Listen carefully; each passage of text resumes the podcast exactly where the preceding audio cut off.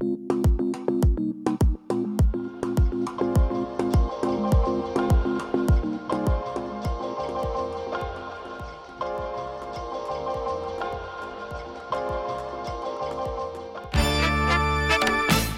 Bonsoir à toutes et à tous sur les ondes de Syllab. Il est 17h. Installez-vous bien confortablement car vous voici à bord de l'inattendu, votre dose quotidienne d'actualité locale et culturelle. Je suis Alice, Alice pardon, votre reporter d'actualité locale et je suis accompagnée ce soir de Angelina, votre reporter d'actu campus. Hello Il y aura aussi Milad, euh, reporter d'actu culturelle et scientifique. Salut à toutes et tous mais alors, de quoi euh, allons-nous parler aujourd'hui, Angelina? Eh bien, au sommaire, vous pourrez écouter Alice avec ses deux invités, Cyrielle Dosière, directrice du festival Court Métrange, et Steven Pravon, fondateur et président du festival. Et si vous êtes étudiant ou étudiante et que vous souhaitez partir faire vos études à l'étranger, Angelina va vous présenter un événement qui pourrait vous plaire. Ensuite, Milad mettra à l'honneur des femmes compositrices de musique classique. Mais tout de suite, écoutons notre flash info pour ne rien louper des news internationales, nationales et locales. Et oui, c'est l'homme du moment, c'est Donald Tusk. Alors Donald Tusk, ce n'est pas la contraction de Donald Trump et d'Elon Musk, mais bien l'ancien Premier ministre polonais et chef du Parti libéral de centre droit, la plateforme civique, qui a réussi son ambitieux pari de mobiliser près d'un million de personnes dans les rues de Varsovie à deux semaines des élections législatives du 15 octobre. Lui qui parle du plus grand rassemblement politique au monde aujourd'hui reste tout de même très ambitieux dans sa volonté de dépasser les nationaux conservateurs du droit, de droit et de justice. Alors le parti de Jaroslav Kaczynski est en effet au pouvoir depuis 2015 et les projections donnent à son parti en question 36% des voix, quand le parti de ce fameux Donald Tusk, la plateforme civique ou PO, est crédité d'environ 28%. Alors ça c'était en Pologne, euh, donc pour les actualités internationales, mais revenons en France. Alors en effet, après de nombreuses battues infructueuses depuis plus d'une semaine, le parquet de Strasbourg ouvre une information judiciaire pour enlèvement ou séquestration vis-à-vis de la disparition de Lina, vous savez, cette jeune fille de 15 ans qui s'est volatilisée alors qu'elle se rendait à pied à la gare de Saint-Blaise-la-Roche dans le Bas-Rhin. En France, on joue toujours avec un peu de la Coupe du Monde de rugby 2023 et une bonne nouvelle, la reprise du capitaine des Bleus Antoine Dupont qui a effectué son premier entraînement avec le 15 de France depuis sa blessure à la pommette. Alors attention, ce n'est pas encore un retour sur les terrains qui pourrait s'effectuer dans 3 à 4 semaines pour la demi-finale, voire avant pour l'écart, mais cette hypothèse divise pour l'instant les experts. Pour ceux qui voudraient se faire une idée, on retiendra l'avis d'Alexandre Masson, chirurgien maxillo-facial et stomatologue à Caen sur ce type de fracture. Pour un patient lambda, on attend 3 mois pour pouvoir reprendre des sports de contact et de combat. Alors si on va à Rennes maintenant, le stade rennais remporte le derby face au Nantais au Roison Park 3 à 1 et je crois savoir ce qui est à l'origine du feu dans les jambes des Rennais, sûrement les punaises de lit. Euh, on aurait pu retenir cette note positive, mais Rennes va se retrouver devant la commission de discipline pour des chants homophobes envers les Nantais, des chants qui interviennent après des incidents du même ordre lors du classico entre le PSG et l'Olympique de Marseille. Match dantesque d'ailleurs, puisque pendant l'avant-match, des mascottes se sont battues, euh, une mascotte nantaise et une mascotte rennaise, et la mascotte rennaise a fait sortir la mascotte nantaise sur civière, mais tout va bien, je vous le rassure, pour la mascotte nantaise. Bon, on va quand même finir sur une note plus joyeuse avec l'histoire de ce couple malchanceux qui a vendu un masque africain à un brocanteur pour 150 euros. Et puis après, bah, ce masque, il a été adjugé aux enchères pour 4,2 millions d'euros. Faut voir quand même le scoop. Alors le couple souhaite euh, aujourd'hui, par le biais de son avocat, faire annuler la vente, mais la dernière fois qu'une telle chose s'était produite, cela avait pris 15 ans de procédure. Et tout de suite, on accueille Cyrielle Dosière, directrice du festival Court Métrange, et Steven Pravon, fondateur et président du festival. Bonjour. Bonjour. Bonjour. Cette année était la 19e édition du Festival international de court métrange. Elle a démarré le 21 septembre et s'est terminée dimanche 1er octobre, soit hier. Durant ces 11 jours, il y a eu des séances au TNB, au cinéma Pâté ou encore des expositions d'artistes et d'artisans aux univers fantastiques au sein du village Métrange, qui a eu lieu sur l'esplanade Charles de Gaulle à Rennes. Un vaste programme. Et vu que je vous ai ce soir, ça fait 24 heures que c'est terminé, est-ce que vous pouvez me donner un peu euh, votre ressenti face à cette, euh, à cette dernière édition? Madame la directrice. Ça fait 24 heures. eh bien, on a passé une très très belle édition. Le public était là, on était ravis. On, a une, on avait une très belle programmation sur, dans laquelle nous avions évidemment confiance, une programmation internationale avec euh, plus de 70 films donc, qui nous venaient du monde entier et qui offraient la paire belle au fantastique, à l'étrange et à l'insolite. On a été ravis que le public rennais euh, soit dans les salles. On a eu aussi une très belle édition du Village Métrange avec, comme vous le disiez, son marché, son exposition. On a fait la fête, on a beaucoup discuté, on a eu énormément de conférences, de rencontres, des auteurs, des autrices qui étaient là. Ça a été un temps fort, extrêmement intense. Et quand vous dites ça fait 24 heures que c'est terminé, je réalise pas bien, moi. J'ai l'impression qu'on est encore dedans. Mais oui, alors effectivement, c'est l'occasion pour moi d'aller saluer une partie de l'équipe, l'équipe, euh, les petits, les petits irréductibles qui sont encore en, train de travailler au démontage du chapiteau sur l'esplanade Charles de Gaulle. Coucou, on vous aime. Je sais qu'ils nous écoutent, c'est pour ça, excusez-moi. Et euh, d'ailleurs, pour cette 19e édition, vous avez fait le choix d'évoquer les mystères autour de l'or bleu. Mais euh, pourquoi ce choix d'évoquer l'eau cette année?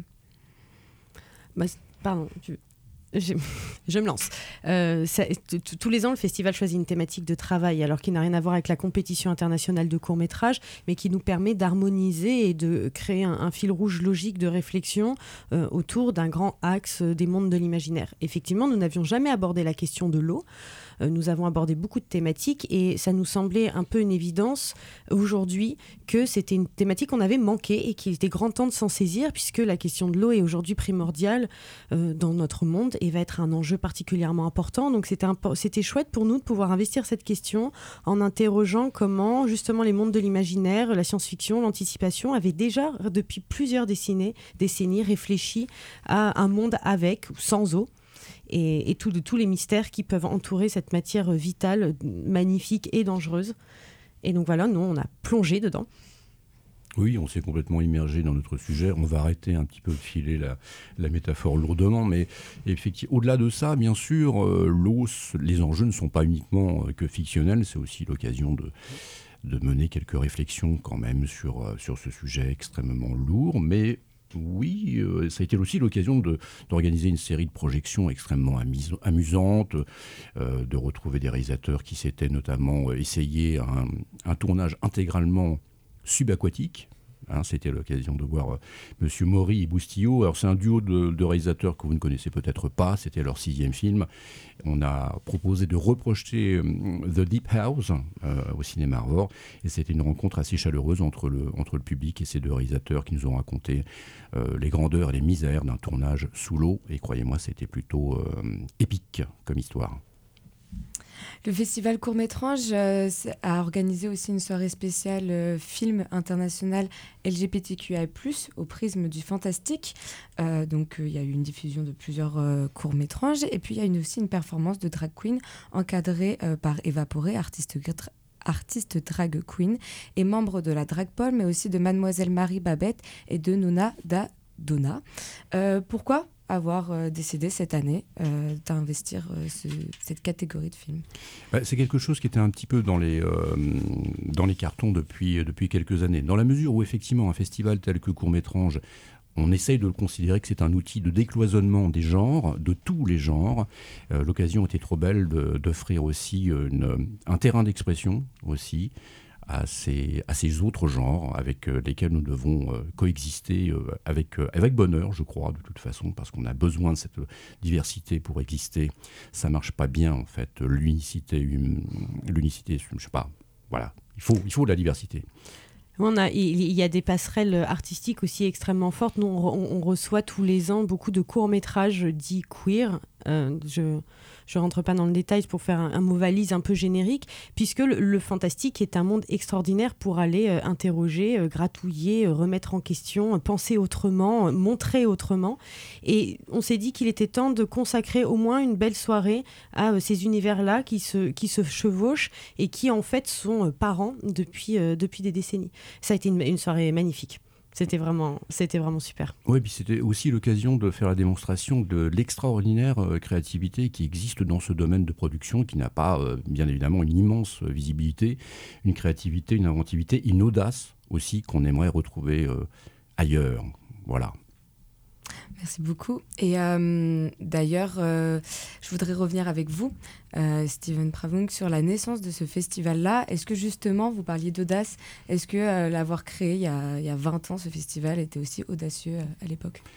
Oui, je crois qu'on peut considérer que, ça l'était, parce que c'était un, pari relativement risqué. Hein. On, nageait complètement dans le brouillard. Existait-il, oui ou non, une production de court-métrage euh, insolite, étrange, fantastique, euh, en science-fiction, anticipation, horreur? On savait qu'il existait bien évidemment une production plus. Euh, en, termes de long, de métrage, on savait qu'outre-Atlantique et, ailleurs encore, il y avait de quoi faire, mais est-ce que le domaine du court était véritablement concerné? On l'ignorait. Donc c'était un pari, on a, bien, senti le vent venir. Je crois qu'on a été récompensé de cette, de cette audace-là.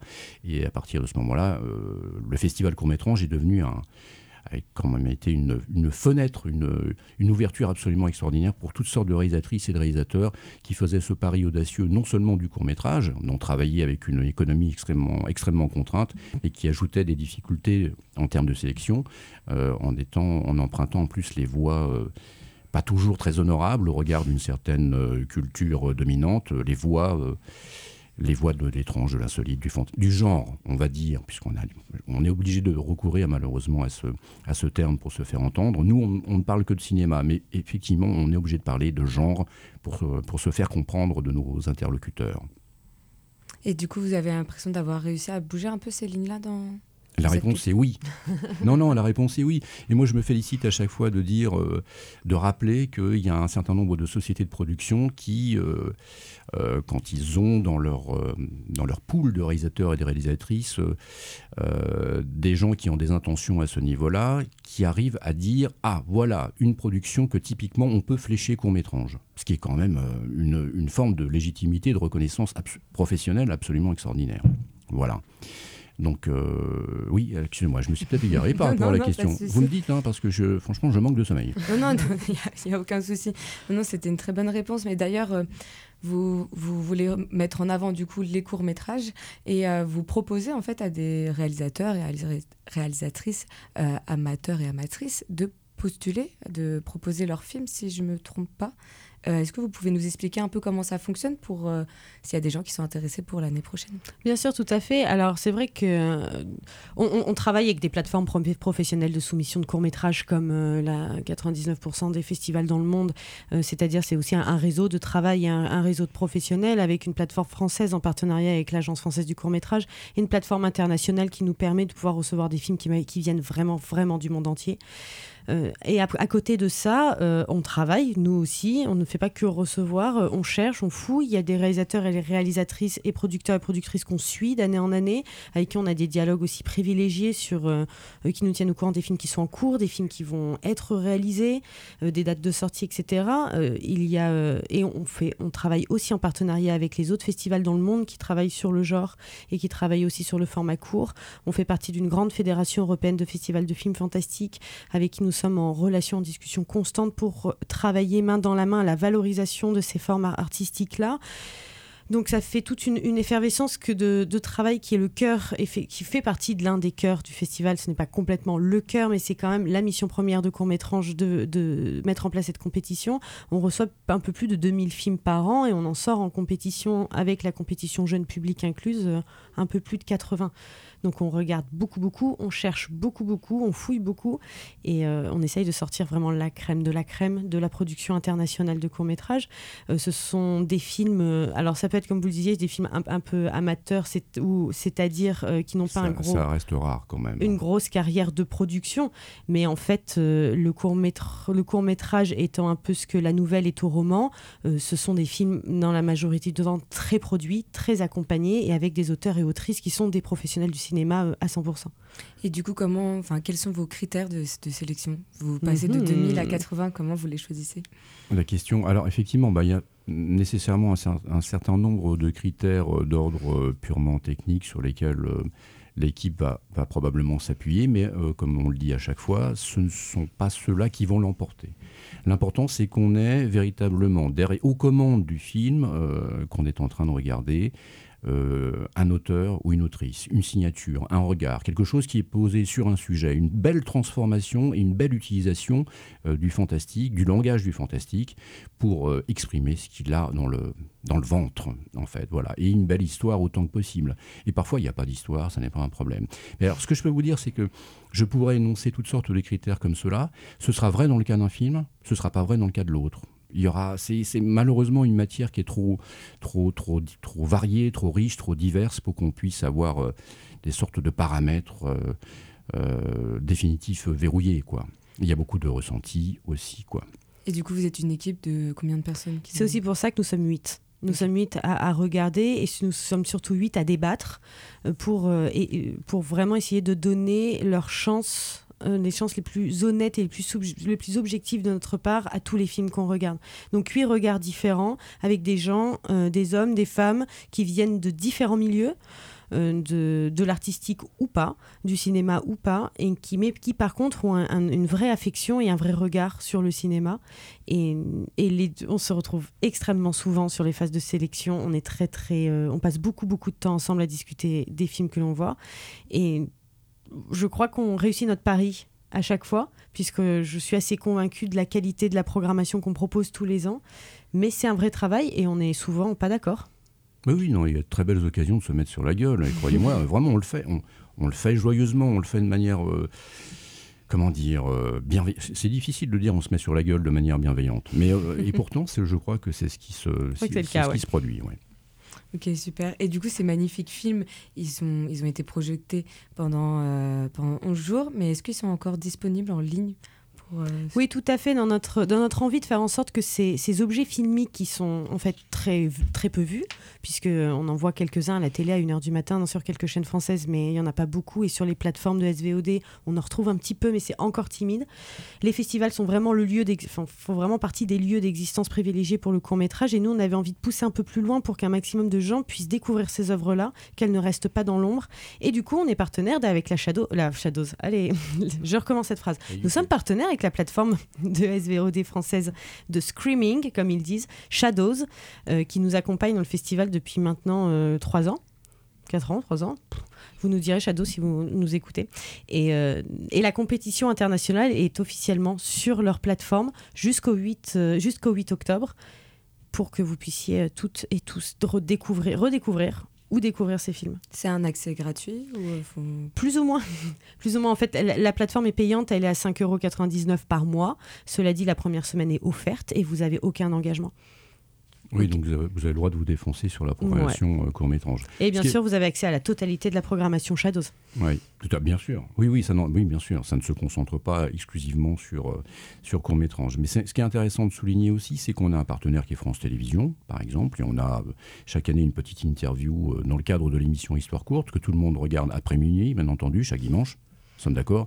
Vous tous autour de cette table Mais oui, Steven. Bien sûr. d'accord. Et c'est pour ça qu'on on, nous reconnaît dans la rue, on nous demande des autographes et tout, et tout c'est formidable. Mais euh, l'émission Histoire courte et France Télévisions, quand même, nous font euh, l'amitié, le plaisir de, de créer un cycle de trois émissions exclusivement consacrées aux courts-métrages étranges, insolites et fantastiques, euh, en hommage à ce qui est en train de se produire à Rennes, quand même, ce qui est pas mal. Mmh. Et qui permet de voir des courts-métrages étranges, insolites et fantastiques à la télévision française. Incroyable. Innovant. Dingue. Dedans. bon, avant de se quitter et de se terminer cette magnifique interview, est-ce qu'on peut parler de la 20e édition de l'année prochaine? Parce que c'est quand même la 20e, ce n'est pas rien. Est-ce que vous avez déjà choisi quel réalisateur, quelle réalisatrice va venir? Voilà. Bah, on, a les jetons, on a les jetons, effectivement. On ne sait pas très bien quelle forme elle va prendre cette, cette 20e édition, mais il faut, il faut qu'elle soit évidemment marquante. Et on, va tenter le, pari insensé de réunir des anciens présidents et présidentes de jury pour faire la fête à l'occasion de ce bel anniversaire. On a plein, plein, plein d'idées, trop d'idées. Il va falloir trier dans tout ça. Mais c'est sûr que c'est important pour nous, c'est important pour l'équipe. Euh, ça a du sens, 20 ans de festival court-métrange, parce que comme le rappelait Steven, c'était pas un pari gagné d'avance. Euh, ce sont des propositions artistiques qui sont encore en lutte aujourd'hui pour gagner en visibilité. Donc se dire qu'un festival comme le nôtre, euh, mais il y en a plein d'autres dans le monde hein, aussi, mais qui avec ces, ces spécificités-là, fête ses 20 ans en 2024 pour, pour nous, c'est quand même un, un investissement émotionnel assez fort pour Ouais, la prochaine édition. Elle va me coller la chiale. là, Ouais, maintenant, complètement. c'est- C'est la fatigue. Bah, merci beaucoup et bon courage pour euh, cette fin de démontage. Oui, merci à vous. Merci à vous. Oui, merci à vous, euh, Cyrielle Dosière, directrice du festival Court Métrange, et Steven Pravon, fondateur et président de cet événement, euh, d'être venu ce soir. On rappelle que les films sélectionnés sont toujours disponibles en ligne sur la plateforme Shadows. Alors on va laisser nos invités peut-être aller euh, se reposer à un moment donné, peut-être aujourd'hui, demain, à un moment donné. Et nous, on va faire une première pause musicale euh, du jour en la compagnie du collectif René Primate avec le titre Tell Me All About It, nouvel extrait avant la sortie du premier album.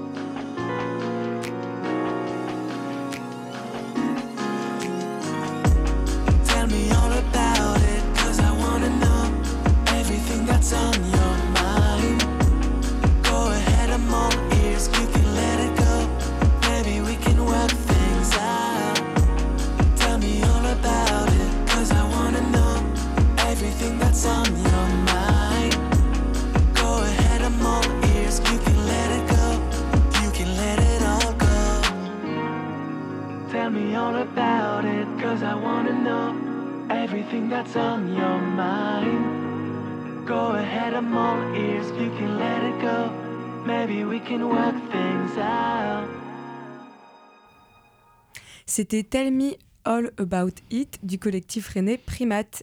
Et tout de suite, Angelina, tu vas nous emmener au Québec. En effet, le mercredi 11 octobre au 4 bis déroulera la tournée ouest de Destination Université Québec 2023. En tout, 16 universités québécoises pourront répondre à vos questions. Quelle université choisir? Combien ça coûte? Où se loger? Euh, Vous sera aussi présenté leur formation, que ce soit euh, pour faire votre licence, votre master ou votre doctorat au Québec, euh, notamment grâce à des conférences animées par un représentant du gouvernement du Québec. Bonne nouvelle, les inscriptions sont gratuites. Il vous suffit juste d'aller sur leur site internet www.destinationuniversité.ca. On écoute maintenant Jules nous parler de son expérience. Il vient de commencer son master maîtrise de droit à l'Université de Laval au Québec. Euh, j'ai voulu partir parce que euh, euh, je voulais voyager, je voulais voir d'autres choses. Et si je savais que si je partais un an voyager, faire le tour du monde ou me poser quelque part, j'aurais jamais pu reprendre les études en France parce que manque de motivation et puis, même après avoir vu tout plein de trucs, c'était compliqué, ça aurait été compliqué de reprendre. Donc je me suis dit, je vais essayer d'allier les deux. Et j'ai essayé de trouver un cursus qui me plaisait à l'étranger. Et suis tombé sur l'université de Laval au Québec. Et puis, euh, en plus de ça, il n'y avait pas de barrière de la langue. Donc, c'était que des points positifs. En fait, sur le site, une fois que tu es accepté, ils te, ils te mettent un lien directement vers une page de leur site web euh, qui te dit toutes les démarches à faire une fois euh, que tu es accepté à l'université. Donc, que ce soit pour l'immigration, que ce soit pour l'aspect financier ou même l'aspect santé, savoir si tu as besoin d'aller voir un médecin ou pas. Ou même là, j'adhère par exemple à, à la sécurité sociale au Québec, donc la RAMQ. Donc je suis plus du tout rattaché à la France et ils t'expliquent tout ce qu'il faut faire, ils te disent toutes les démarches faire. Et puis même quand tu as un problème, moi par exemple j'ai eu un souci par rapport euh, à l'admission ou j'avais une question, je sais plus trop, pendant l'été, et ben j'ai demandé rendez-vous et dans les deux jours j'avais un rendez-vous en vidéo. Donc en fait l'accompagnement est, super bien parce qu'en fait eux ils s'enrichissent de ça, de, euh, de, des étudiants internationaux euh, qui veulent venir chez eux et puis ça leur fait aussi une image incroyable internationale. Donc ouais, il y a un grand accompagnement et euh, ils sont ultra disponibles pour aider qui, quiconque quoi. Bien sûr, comme tout le monde, il avait des craintes. Ben, c'était beaucoup euh, l'aspect social, euh, de, de me retrouver tout seul ou pas, amicalement, mais bon, au final, aujourd'hui, c'est tranquille, hein, mais, mais aussi beaucoup l'aspect familial. Alors là, je sais pas quand est-ce que je vais rentrer. Je suis parti pour deux ans au Canada, je sais même pas si je vais rentrer au bout de deux ans. Est-ce que je rentre à Noël, est-ce que je rentre plus tard? Ça reste une crainte. Mais après, euh, faut savoir faire la part des choses. On vit d'autres choses aussi à côté. Donc euh, c'est une crainte, mais minime. Au niveau scolaire, euh, il n'y avait pas trop de crainte. hein. J'avais aucune notion euh, droit canadien. Là, je fais beaucoup de droit canadien. Je m'adapte. hein. C'est pas vraiment une crainte. Au, Canada, le dollar canadien est moins cher que le que l'euro. C'est un euro égale à peu près 69 euh, centimes le dollar canadien. Mais euh, tout est cher, enfin tout est cher en dollars, mais ça revient au même prix qu'en France à peu près. Euh, donc, euh, donc en vrai, le budget c'est à peu près le même qu'en France. tu es obligé de prévoir parce que tu es obligé de prévoir les aléas, que ce soit médecin ou, ou même rentrée, donc tu prévois un peu plus. Donc, du coup, moi je l'ai fait un prêt parce que l'université est aussi payante, mais tu vis relativement pareil qu'en France, donc euh, c'est pas trop non plus une, une, cr- une crainte ou euh, enfin, faut juste prévoir quoi. Je lui ai demandé quels conseils il donnerait à des étudiants qui voudraient partir mais qui n'oseraient pas. Oh, mais foncez, faut pas hésiter une seule seconde. On peut se dire, enfin, dans certains cursus, que euh, ça peut être une compliqué, ça peut retarder le master. En tout cas, moi, en droit, c'est comme ça que certains le voient. Mais juste, ça fait une expérience de malade mental. T'as une autre vision des études, une autre vision de travailler, et puis même le voyage, euh, l'apport humain que ça t'apporte. J'ai rencontré des gens que, en France, j'aurais jamais pu rencontrer. Euh, faut juste pas hésiter, c'est une expérience de fou, ça reste, restera jamais, quoi. Donc, euh, c'est vraiment sur le dernier truc qu'il faut hésiter, c'est ça. Alors que vous soyez parents ou étudiants, n'attendez plus. Rendez-vous le 11 octobre au 4 bis pour vous renseigner et poser toutes vos questions pour, comme Jules, sauter le pas et faire ses études au Québec. Avant de poursuivre avec notre troisième sujet, on vous propose de découvrir le titre Lexicon de l'artiste new-yorkaise Vagabond.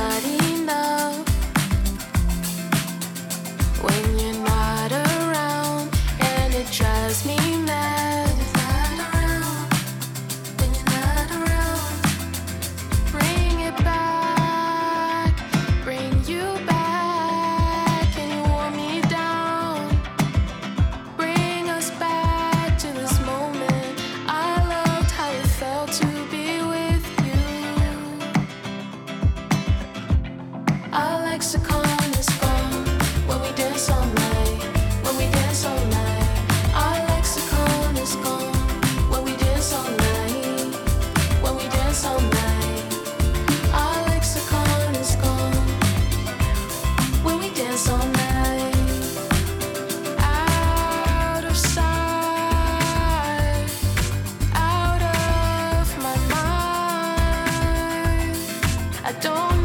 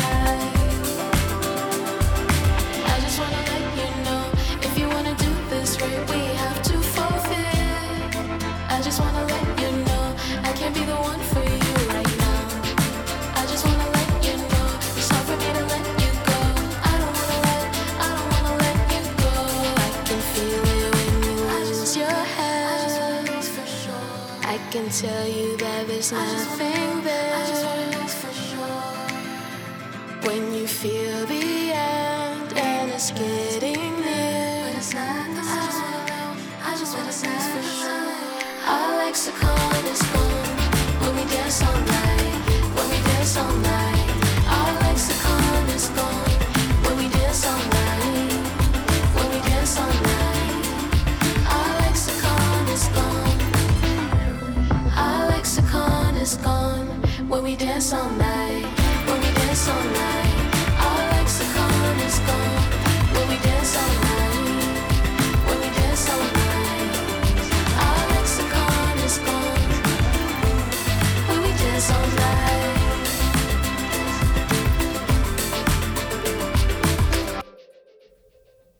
Et c'était l'artiste Vagabond avec son titre Lexicon. On enchaîne tout de suite sur notre troisième sujet et c'est avec toi Milad. Merci Alice. Euh, Alors du 4 au 29 septembre, il y avait une exposition sur les femmes compositrices intitulée Compositrices dessinées à Rennes 2, dédiée à la vie des femmes compositrices. Alors on avait des scènes de vie qui étaient représentées dans l'exposition.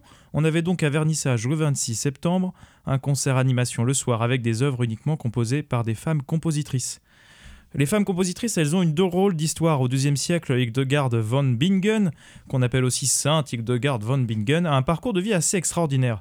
Elle, qui fait partie d'une communauté de bénédictines, va être aussi bien abbesse, compositrice, poétesse et même une des figures prégnantes de la médecine monastique du Haut Moyen Âge.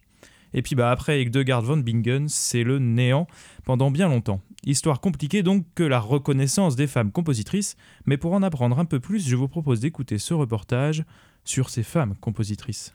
Entendre chaque jour, à chaque pas de votre vie, les seigneurs de la création vous jeter sans cesse à la face votre misérable nature féminine serait propre à vous mettre en rage et à vous monter contre la féminité. Voici les mots de Fanny Mendelssohn avec lesquels elle exprime sa révolte face à une condition féminine dénuée de liberté créatrice.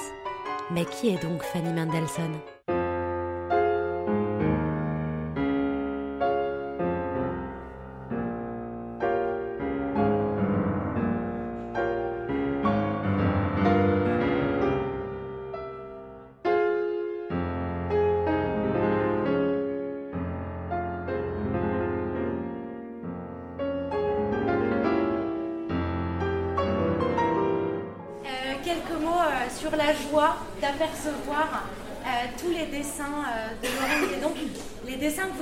Pouvoir euh, euh, admirer euh, dans cette exposition sont le fruit de plusieurs années de travail en collaboration avec Lorraine Guédon, ici présente. Le but de cette série qui s'appelle Compositrice dessinée est de faire découvrir la vie de, de compositrices dont, dont on ne connaît pour beaucoup pas la musique et pour quasiment toutes pas la vie.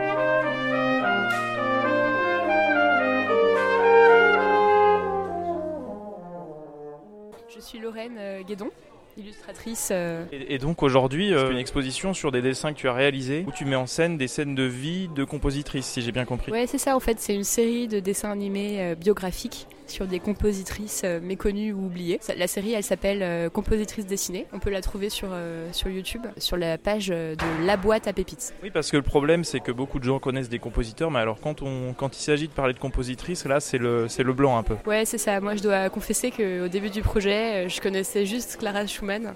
J'avais jamais entendu parler des, des compositrices autres. Et, euh, et voilà, et en fait, il y, en a, il y en a vraiment énormément. Quoi. Là, on en a sélectionné 10 pour notre série, mais, euh, mais en fait, c'est inépuisable. Parce que le problème aussi, c'est que tu l'expliquais tout à l'heure, des fois on n'a pas d'image, on n'a même pas de, de, de- comment dire, de traces, euh, et donc il faut tout refaire par soi-même. Ouais, c'est ça. En fait, euh, donc, euh, les... en général, c'est les petits-enfants ou les... la descendance qui conservent les archives des compositrices, qui les mettent dans des, dans des fonds ou des bibliothèques. euh. Et parfois, on retrouve des archives dans les greniers des, des- des arrière-petits-enfants. Et, et tout l'enjeu, voilà, c'est d'arriver à avoir assez d'images pour euh, pouvoir être fidèle à la réalité de, leur vie, de ces compositrices. Donc euh, voilà, il faut arriver à, retracer, euh, bah, un peu comme un, chef d'écho dans un film, quoi. comment elles s'habillaient, quels étaient leurs mobiliers, où est-ce qu'elles travaillaient, euh, à quoi ressemblait leur vie, quoi. Parce que le problème, euh, c'est un peu. euh, alors, moi, je prends le cas de la sœur de Félix Mendelssohn, c'est qu'elles sont mises dans l'ombre. C'est-à-dire qu'elles ont- elles vont produire plein de choses, mais euh, malheureusement, elles ne sont pas mises en lumière. Ouais, c'est vrai. Alors, euh, Fanny Mendelssohn, donc Fanny Ansel, en fait, parce qu'elle s'est mariée à Monsieur Ansel, elle a composé énormément et en fait, elle a commencé à publier euh, sous le nom de son frère. Donc euh, voilà, il y a quelques pièces d'elle euh, qui, apparaissent dans le répertoire de Félix. Et en fait, je crois que euh, son frère voulait pas du tout qu'elle publie au départ, et elle s'est battue pour, pour publier. Et en fait, à la fin, il l'a vraiment remercié en lui disant Bah, merci de, bah, de t'être opposé à ma volonté et d'avoir assumé ce, cette œuvre parce que vraiment, elle est magnifique. Puis elle a eu, elle a eu quand même pas mal de, de succès de son vivant, euh, Fanny Mendelssohn. En fait, c'est grâce vraiment aux éditeurs de musique qui, ont, qui lui ont fait confiance et qui ont édité ses partitions qu'elle a vraiment rencontré un succès énorme. Et ce soir, donc, c'est le temps fort un peu, c'est donc euh, une sorte de ciné-concert avec euh, les réalisations que- qui ont été faites. Donc, c'est des réalisations que tu as faites, hein, ça, c'est des vidéos, de, des planches. euh, alors, je sais pas si c'est les planches qui sont là, mais en fait, c'est des vidéos. L'expo dans le tambour, c'est une sélection de deux illustrations par vidéo. Donc euh, en général, chaque vidéo, il y a 24 euh, illustrations qui sont un petit peu animées. Là, j'en ai sélectionné deux à chaque fois. Et, euh, ce soir, il y a un concert dessiné à partir d'une des vidéos de la série des compositrices dessinées. Et donc c'est sur Charlotte Souy. On a, utilisé la vidéo réalisée et on l'a découpée en petits morceaux pour pouvoir faire un concert dessiné. Et donc on aura des, des morceaux de vidéo et ensuite les œuvres de la compositrice qui seront jouées sur scène.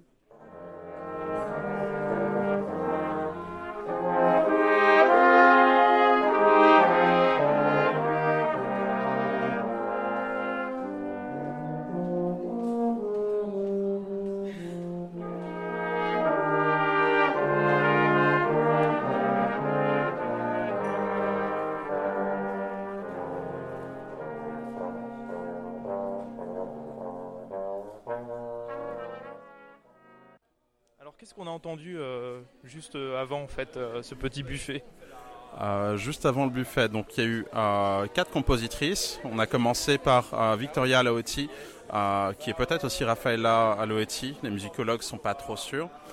C'est un des grands mystères, en tout cas, ça pourrait faire un très bon thriller. Qui est donc compositrice italienne, euh, qui a cette particularité, a priori, euh, quelques décennies avant, c'est la période euh, où la première femme compositrice a un recueil d'entièrement publié, fin 16e, début 17e. Ensuite, on a joué une pavane de Fernande de Cruc, qui est une compositrice française, qui a composé du coup cette pièce à la base pour quatre saxophones il y a 90 ans exactement. On l'a du coup étoffé, il n'y a aucune note différente, juste on a redistribué pour que ça colle à 7 cuivres. On sera à 8 cuivres jeudi pour un programme avant la Classic Hour de l'ONB. On a continué par euh, un thème euh, utilisé dans la bande originale de Tchernobyl, euh, la mini-série, thème qui est issu de la liturgie orthodoxe russe euh, et arrangé par Ildur Gunnlaugsdottir, euh, qui est une compositrice islandaise qui a repris à sa sauce ce thème.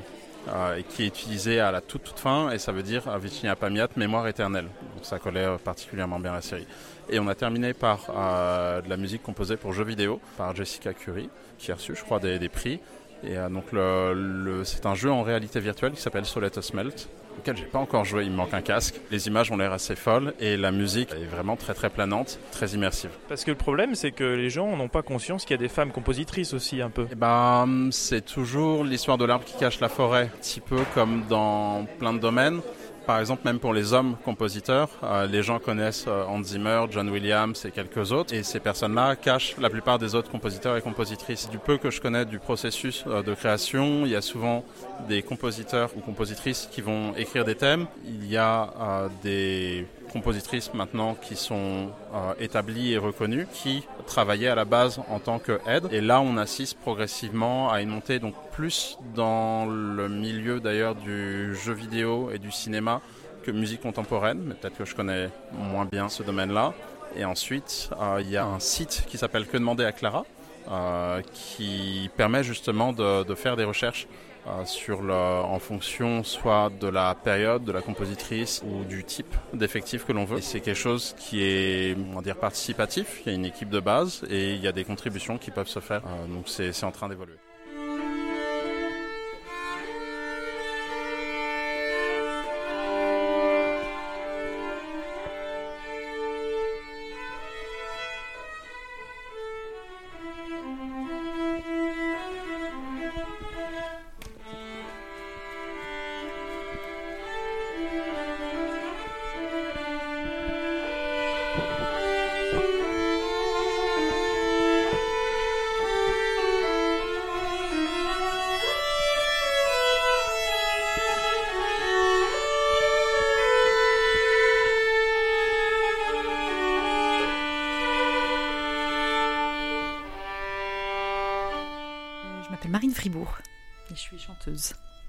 Et donc ce soir, vous allez chanter pour euh, un concert euh, dédié aux femmes compositrices. Bah, plus exactement à Charlotte Sohi, oui. Euh, et, et donc, je vais chanter avec la pianiste Flore Merlin trois mélodies, les, les trois chants nostalgiques de, de Charlotte Sohi qui sont des œuvres absolument magnifiques. Et puis la berceuse triste. Comme quoi, euh, les compositrices font aussi de très belles musiques. Bien sûr, pourquoi Pourquoi pas? En fait, si on connaît pas cette musique, c'est parce que c'est parce que la musique écrite par des compositrices euh, a été beaucoup moins euh, médiatisée, mais euh, mais il y a des choses absolument magnifiques, évidemment.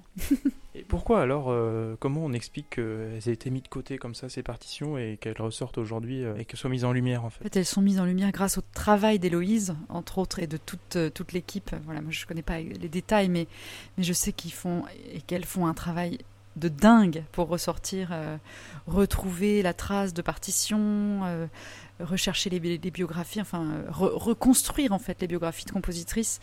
Euh, voilà, moi, je suis pas impliquée euh, dans ce travail-là, mais je suis très admirative du travail qu'elles font euh, pour retrouver cette musique, parce que et puis c'est génial, c'est un patrimoine extraordinaire. Moi, si je vous demande des noms de compositrices qui vous ont peut-être marqué, ou enfin, vous connaissez bien, vous donneriez quoi comme nom?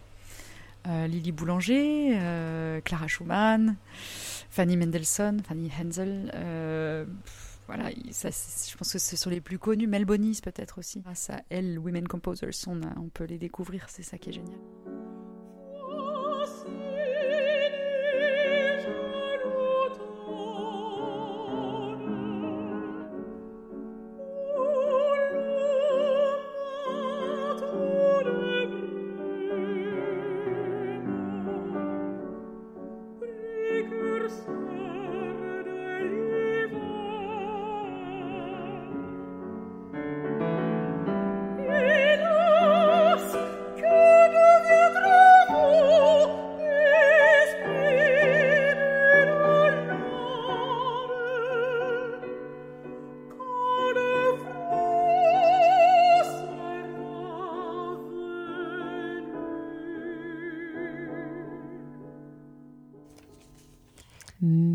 Pour cette chronique.